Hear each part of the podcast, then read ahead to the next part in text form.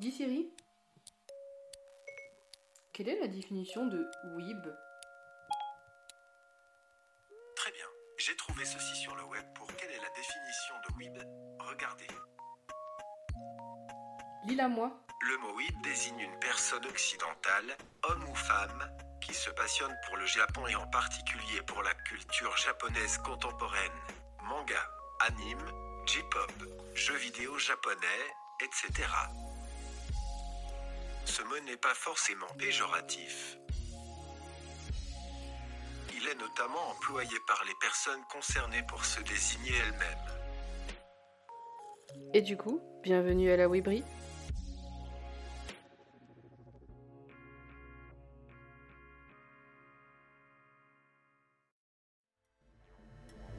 Coucou la Webri, coucou les Web. Moi c'est Kaleri, votre Web Captor ou Web Designer préféré. J'espère que vous allez bien, que vous profitez de votre été, que vous êtes entouré de bonnes vibes et de bonnes personnes et que vous vous trouvez au bon endroit. Personnellement, j'ai la chance là, je suis à Venise, sur ma petite gondole, je profite de la mer Méditerranée. Et vous savez quoi? Même au fin fond de l'Italie, j'ai réussi à trouver quelqu'un qui me parle du phénomène de l'année 2020 en animation. Demon Slayer, le film. Oui, même à Venise, ce film il fait jaser. Il a explosé tous les records au Japon et il s'est imposé dans le reste du monde. Fait d'armes doublement impressionnant pour un film tiré d'un manga. Et oui, les succès japonais ne sont pas limités au Ghibli. Alors, selon vous, c'est un phénomène anodin? Est-ce que l'animation japonaise reçoit enfin le succès international qu'elle mérite? Ou est-elle simplement en pleine surchauffe?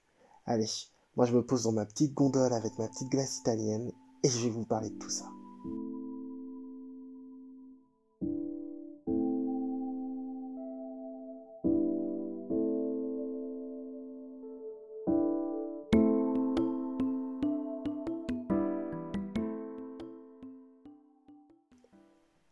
Alors avant toute chose, il faut qu'on parle des chiffres quand on parle du film Demon Slayer. 500 millions de dollars au box-office, plus gros succès de l'année 2020. Et j'ai pas envie de vous dire que c'est du jamais vu, parce que l'animation japonaise, elle a eu son lot de succès. Critique. And the Oscar goes to. Let's see. Spirited Away. Hayao Miyazaki. comme commercial.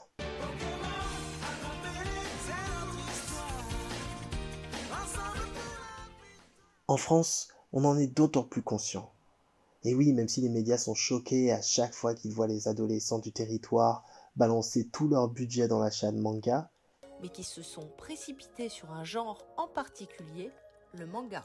Bah là, on voulait Euh, acheter des, acheter des des mangas, mangas, euh, exactement, et avec le pass culture. avec le pass Et moi, j'essaye, là, c'est la première fois que je vais le faire, donc on va voir si ça marche. et vous avez bien raison les gars, faites-le saigner ce passe culturel.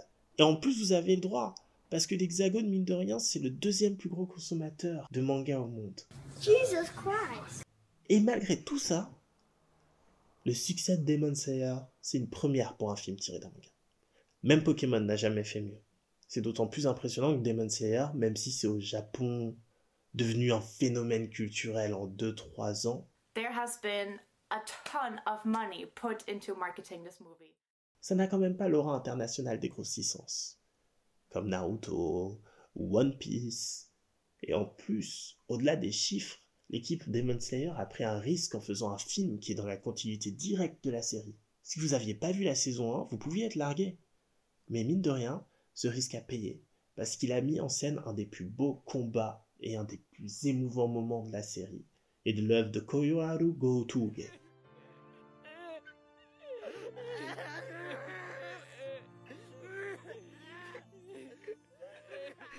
Alors oui, le Covid a eu un impact décisif sur ce succès. Demon Slayer n'avait aucune compétition quand il est sorti. Mais je trouve qu'au-delà de cette situation exceptionnelle, on vit tout de même une période de transition et de changement dans notre rapport à la culture et surtout la manière dont on la consomme. Et l'industrie de l'animation japonaise est un des premiers secteurs à connaître cette mutation. On est tout de même passé de Captain Naruto dans l'espoir de choper un scan toutes les deux semaines à peu près traduit un nombre de sites de streaming impressionnant. On a tout en simultané. On suit les histoires favorites en même temps que les japonais. À un rythme de dingue. et à un rythme qui s'accélère. Rien qu'entre 1958 et 1988, on est passé d'un seul film, Aku Jaden, premier bébé solitaire de Toei Animation Studio, à Akira, qui a introduit le blockbuster à la japonaise dans le monde occidental.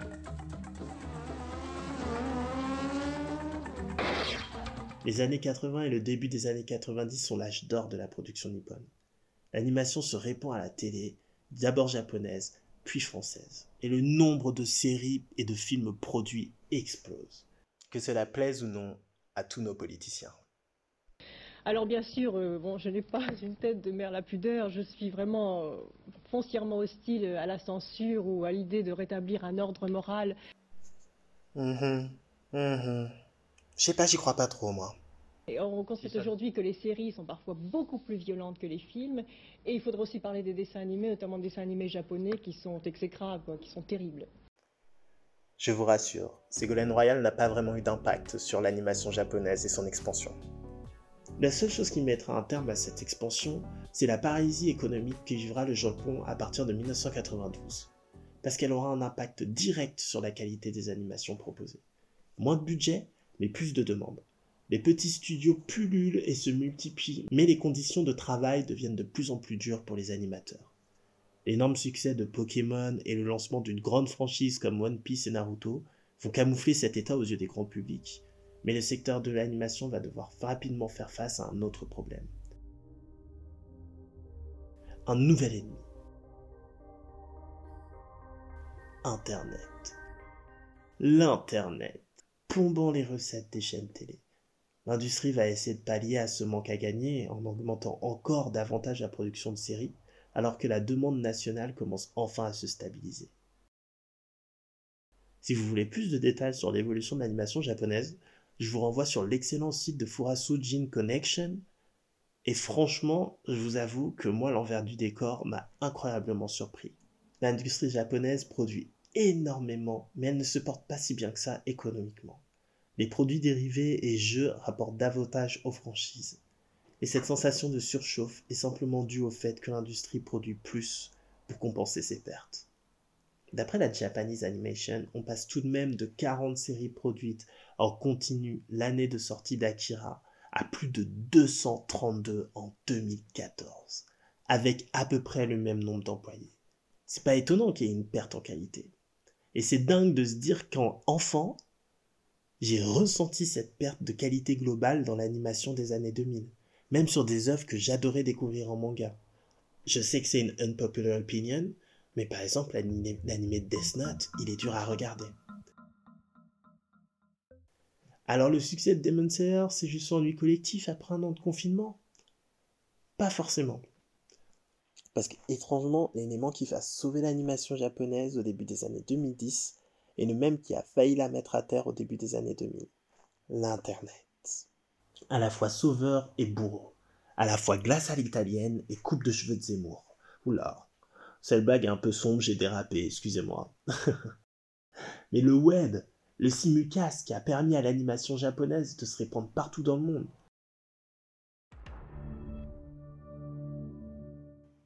Ce petit bruit-là, il a changé la donne. On peut même retrouver Banana Fish sur Prime Video. L'animation japonaise fait partie intégrante de la culture digitale, et l'industrie commence enfin à se tourner vers ce marché international. Ce qui est un fait quand même exceptionnel pour un pays qui, certes, rayonne internationalement énormément, mais qui reste quand même extrêmement refermé sur lui-même. Et surtout, ce qui est impressionnant et que je trouve très intéressant, c'est que l'animation japonaise s'adapte. Fini les hors-séries interminables, bienvenue sur un système de saison. On retrouve enfin des œuvres qui ont leur propre patte visuelle. Tout simplement parce que les animateurs et les artistes ont plus de temps pour montrer leur talent. On retrouve ainsi ce côté très agréable dans les années 80 ou 90 où chaque manga était quand même unique. Même si les codes se ressemblaient, visuellement il y avait quelque chose d'unique dans chaque manga. Et d'ailleurs la qualité revient du coup cette fois-ci dans un contexte de diffusion accentuée. Et c'est comme ça par exemple que des œuvres comme NSNK explosent 7 ou 8 ans après leur diffusion. D'ailleurs, écoutez la petite chronique de Misa sur SNK, Shingeki no Kyojin, c'est une pépite. Et pour revenir à Demon Slayer, on a cette qualité qu'on aime ou qu'on n'aime pas. C'est que la patte, elle est là et on la reconnaît. Et c'est, je pense que c'est d'ailleurs pour ça qu'il y a cette espèce de, euh, boldness dans l'équipe de Demon Slayer. C'est même pour le film, ils ont fait le choix d'inscrire la narration dans la continuité de la série. Et au final, ça a pour impact de donner de l'ampleur à l'œuvre dans sa globalité. Parce que oui, tous les fans de Demon Slayer se souviendront d'avoir vu ce combat incroyable au cinéma. Et ça, c'est quand même un fait marquant.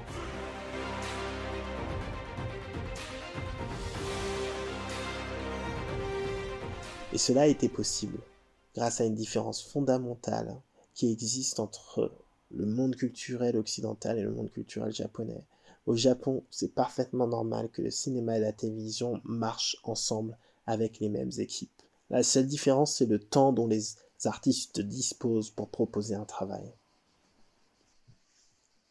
Nous sommes dans une période de transition, de changement, et pour la première fois l'industrie nippone semble prête pour cette évolution.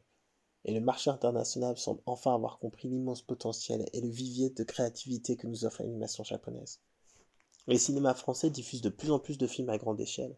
Plus besoin de se battre pour choper une dernière place pour la l'unique séance à 22h30 de votre dernier film Dragon Ball. Les courses pour les derniers TER et trams sont terminées.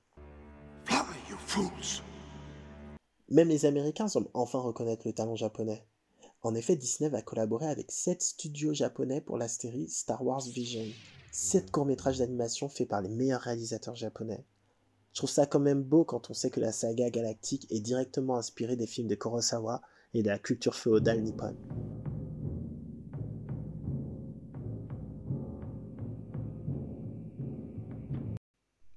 Pour conclure, je dirais du coup que oui.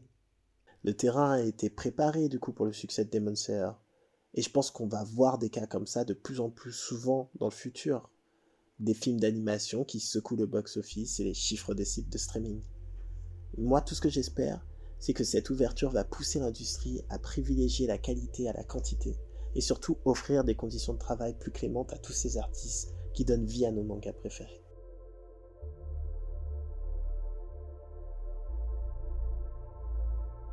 Merci beaucoup pour votre écoute. La Wibri est un espace queer, féminin, bourré de mélanine, où on partage notre amour du manga sans avoir peur de nos opinions politiques. J'espère que vous avez apprécié cette petite chronique. À la musique, Zerkala. Au montage, Kageri. Vous pouvez me retrouver sur Instagram, at TheKagerian. Et pour suivre la Wibri, n'hésitez pas à nous retrouver sur Instagram et TikTok. Merci beaucoup et à une prochaine. Des bisous, je retourne sur ma gondole.